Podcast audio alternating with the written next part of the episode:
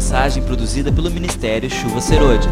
Para ter acesso a outras mensagens, entre no nosso site www.chuva.serôdia.com.br. Uma das coisas que tem me preocupado nestes dias é a importância de terminarmos bem. É uma coisa começar bem. Tu pode começar uma corrida bem, mas no meio do caminho tropeçar e cair, no meio do caminho tu cansar e desistir. O importante é tu concluir. E a, a salvação, ela está em concluirmos esta jornada com Jesus e não desistirmos dele pelo caminho. A história nos conta de muitos homens e mulheres de Deus que começaram muito bem, inclusive foram muito usados pelo Senhor, mas no final eles acabaram se perdendo e com isso muitos deles até mesmo perdendo a salvação. Então a pergunta é: como terminarmos bem? Esta é a pergunta mais importante que se possa fazer. Porque a vida cristã é uma jornada, é uma maratona. Então nós temos, alguns de nós, muitos anos pela frente. Isso significa muitas tentações, muitas provações, muitas tribulações, muitos desafios, muitas tempestades, ah, muitas escolhas e, e decisões. Alguns de nós temos décadas pela frente. E durante estes anos, na medida que o tempo vai passando, o desafio é não perder o primeiro amor, é não tirar os olhos da cruz, é não tirar os olhos de Jesus, que está no final da corrida, nos aguardando. E me parece que Paulo, na sua última carta, antes da sua execução, escrevendo para o seu discípulo amado, um dos seus filhos espirituais, chamado Timóteo. Ele, ao encerrar a sua carta, ele escreve em 2 Timóteo capítulo 4, versículos 6 a 8: Quanto a mim, estou sendo já oferecido por libação e o tempo da minha partida é chegado. Combati o bom combate, completei a carreira, guardei a fé. Já agora a coroa da justiça me está guardada, a qual o Senhor, reto juiz, me dará naquele dia, e não somente a mim, mas também a todos quantos amam a sua vinda.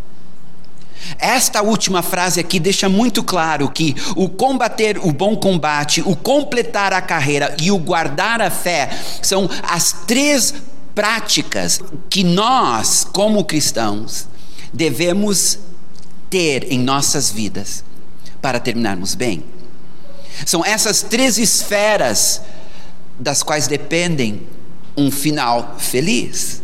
Nós já falamos sobre a primeira delas, que é combater o bom combate. Nós aprendemos que nós temos três inimigos, que é o mundo, a carne e o diabo. E nós precisamos constantemente, no decorrer desta jornada, enfrentarmos esses três inimigos. Depois nós vimos que nós estamos numa corrida esta corrida da vida é uma, como eu disse antes, é uma maratona e não 100 metros rasos. Esta corrida, para ser uma boa corrida, ela deve seguir o trajeto que Deus estabeleceu para cada um. Há um trajeto, há um destino, há um propósito que Ele estabeleceu para cada um, e é nossa responsabilidade buscar em Deus a sua vontade para as nossas vidas. Como nós lemos, Davi serviu a sua geração. Cada um de nós nascemos para um tempo como este, porque Deus tem um propósito com a tua vida. Ele te preparou para um tempo como este. Ele tem planos, propósitos, tarefas, missões que só tu pode cumprir.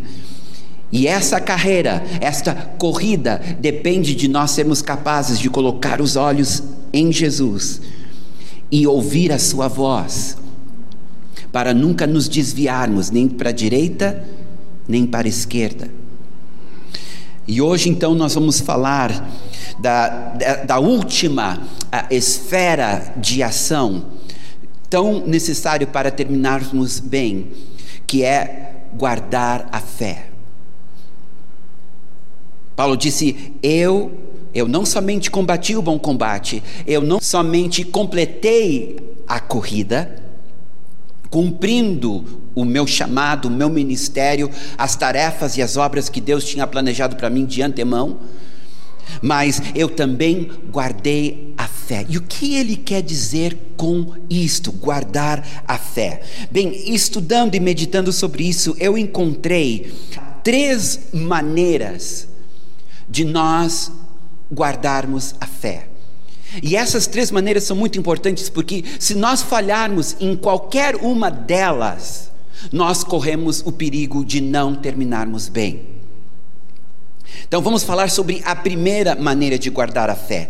Guardar a fé significa não se afastar das verdades bíblicas aprendidas. Em outras palavras, significa manter ou guardar a sã doutrina. Porque quando ele fala aqui de guardar a fé, ele não está falando apenas daquela fé objetiva, onde eu creio em Jesus. Ele está falando também no que é que eu creio a respeito de Jesus. Porque diz 2 Coríntios capítulo 11, versículos 13 e 4.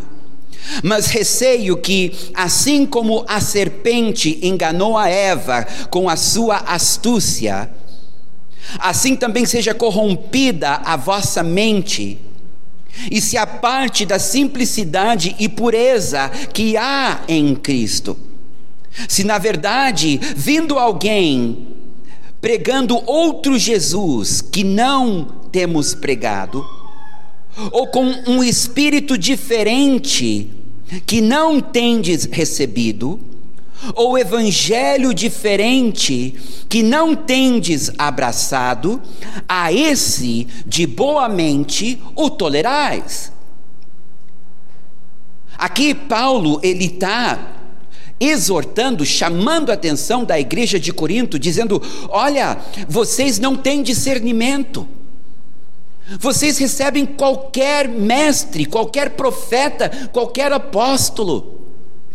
E há um perigo grave nisto, porque ele diz em outro lugar, em 1 Timóteo capítulo 4, versículo 1, ora o Espírito Santo afirma expressamente que nos últimos tempos alguns apostatarão da fé, isto é, se desviarão da fé, deixarão de guardar a fé, por obedecerem a espíritos enganadores e a ensinos de demônios. Agora, queridos, eu tenho uma grande preocupação com esta geração, a geração dos meus filhos, mais do que com a minha, se bem que a minha geração não é muito melhor. Mas eu falo de um descuido, de um desinteresse pela palavra de Deus. Uma leitura que não é completa, uma leitura que não é feita com paixão, com revelação, com o desejo de aprender e conhecer a verdade. Eu tenho uma preocupação com a internet, onde há muitos ensinamentos, de muitas fontes e não há discernimento, não há conhecimento das Escrituras para se poder separar o joio do trigo, o que é verdade do que é meia-verdade ou talvez mentira. Um pastor muito conhecido no Brasil alega na sua pregação que a Bíblia ela precisa ser revista porque ela está ultrapassada nós precisamos, por causa do amor, aceitar as mudanças culturais e sociais que estão acontecendo. Agora, se tu não conhece a palavra de Deus, tu ouve a pregação deste homem e ele te convence. Ele te convence que a igreja precisa realmente rever muitas coisas, porque a Bíblia foi escrita numa outra época, dentro, eh, numa outra cultura, dentro de uma outra realidade, e nós precisamos rever as Escrituras à luz da realidade dos dias de hoje. Eu, eu, estou preocupado, porque nós estamos buscando o poder de Deus e nós esquecemos que há mistura muitas vezes. Olha o que Paulo disse em 2 Coríntios 11, 3 a 4, nós acabamos de ler. Se alguém pregar um outro Jesus, que não o que temos pregado, o que ele quer dizer com isso? Olha, se alguém vier para ti dizendo que Jesus foi criado, se alguém vier para ti dizendo que Jesus não foi totalmente homem, ou que ele não foi totalmente Deus, entendeu? Tem pessoas que estão pregando um Jesus diferente daquele que a Bíblia ensina.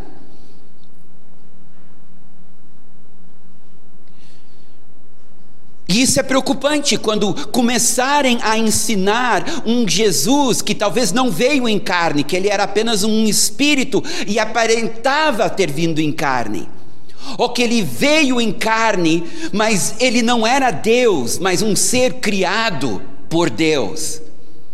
Que tal este aqui, que Jesus, o homem, é diferente de Jesus, o Cristo? Que Jesus, o homem, recebeu o Espírito do Cristo, e na hora que ele foi morto na cruz, o Cristo deixou Jesus, o homem,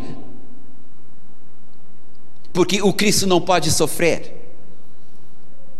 São tudo heresias, mentiras. Jesus não foi criado, ele é Deus. Ele sempre existiu.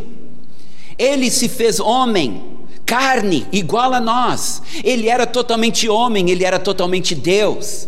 Ele morreu e no terceiro dia ele ressuscitou e ele vai voltar. Esta é a verdade, este é o credo da igreja. Agora, se tu não sabe disso, há espíritos enganadores, ensinos de demônios, muito convincentes. Então, guardar a fé significa conhecer aquilo que tu crê. Senão nós seremos enganados, sim. Porque está cheio de engano na internet.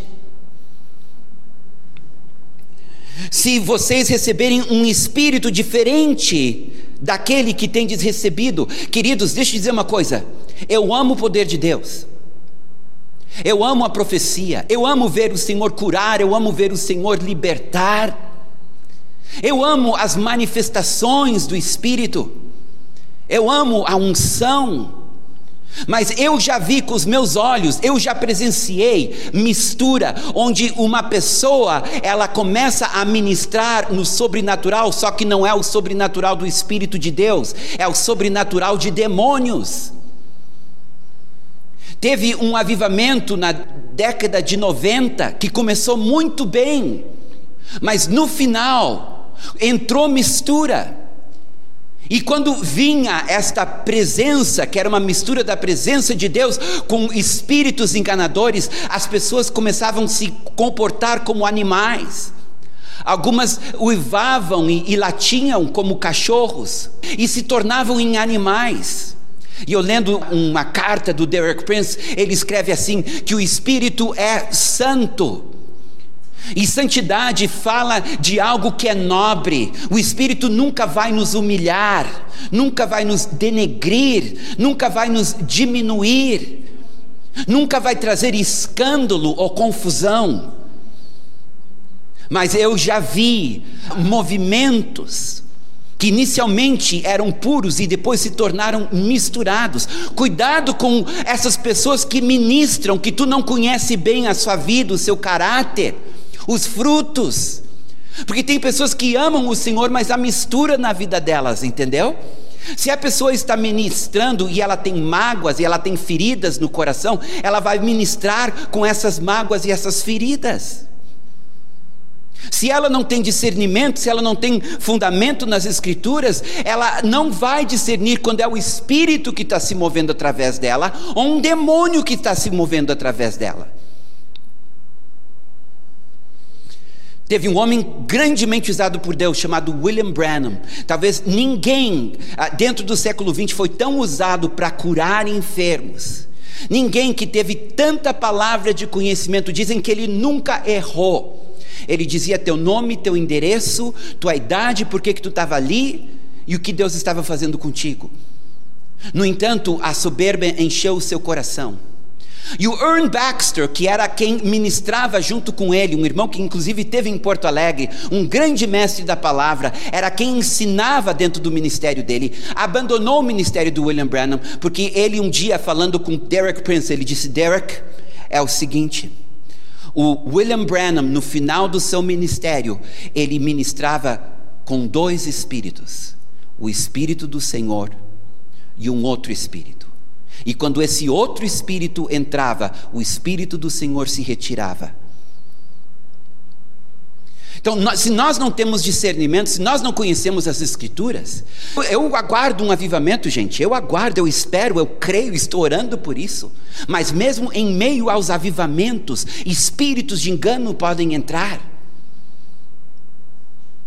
Então nós precisamos, nós precisamos conhecer a palavra, nós precisamos conhecer a verdade, nós precisamos ter discernimento para saber quando o espírito que está se movendo, a fonte é o Espírito Santo e não um outro espírito, porque Satanás também faz milagres, Satanás também faz sinais e maravilhas, ele sempre fez e ele continua fazendo.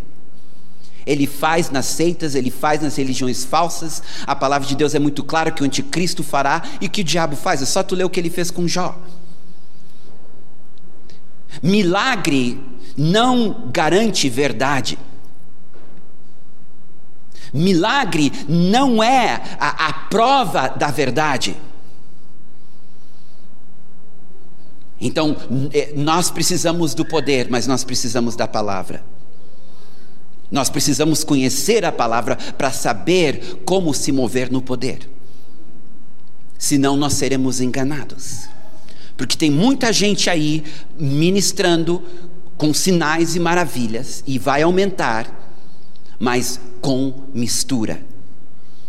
Mas deixa eu contar então mais uma experiência que eu tive pessoalmente. Um irmão com quem eu andei muito tempo, ele amava muito o poder de Deus, ele amava muito a manifestação do Espírito, ele amava muito o profético, e nós juntos buscávamos estas coisas.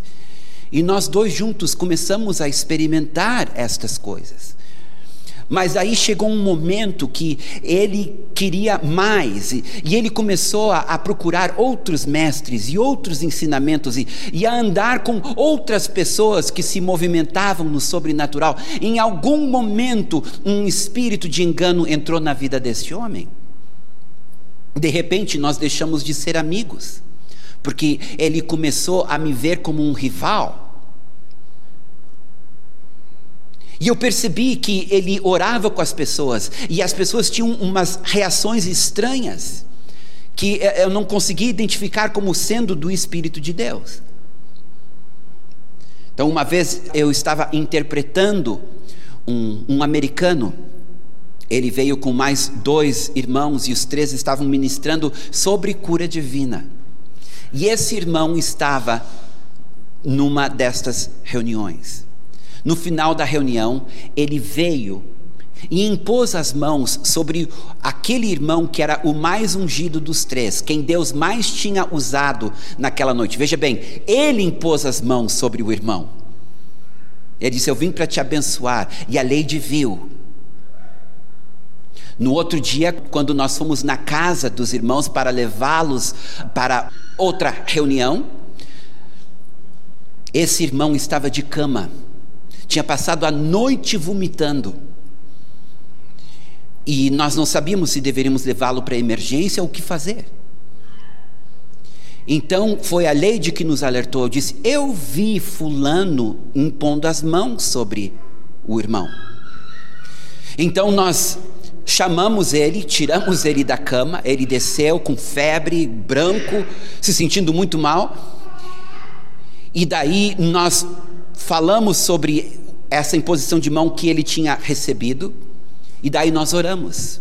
Enquanto nós orávamos, ele teve uma visão e ele viu setas sendo tiradas das suas costas.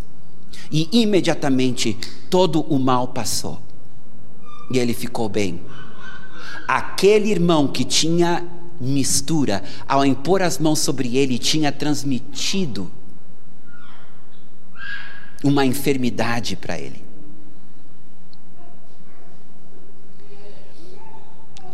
Na medida que caminhamos para o fim, os sinais e as maravilhas vão aumentar, tanto da parte de Deus como da parte das trevas. E se nós não conhecermos as Escrituras, se nós não conhecermos a verdade, se nós não tivermos discernimento, nós poderemos ser enganados. Amém? Vamos ficar de pé? Esta é uma mensagem produzida pelo Ministério Chuva Serôdia. Para ter acesso a outras mensagens, entre no nosso site www.chuva.serodia.com.br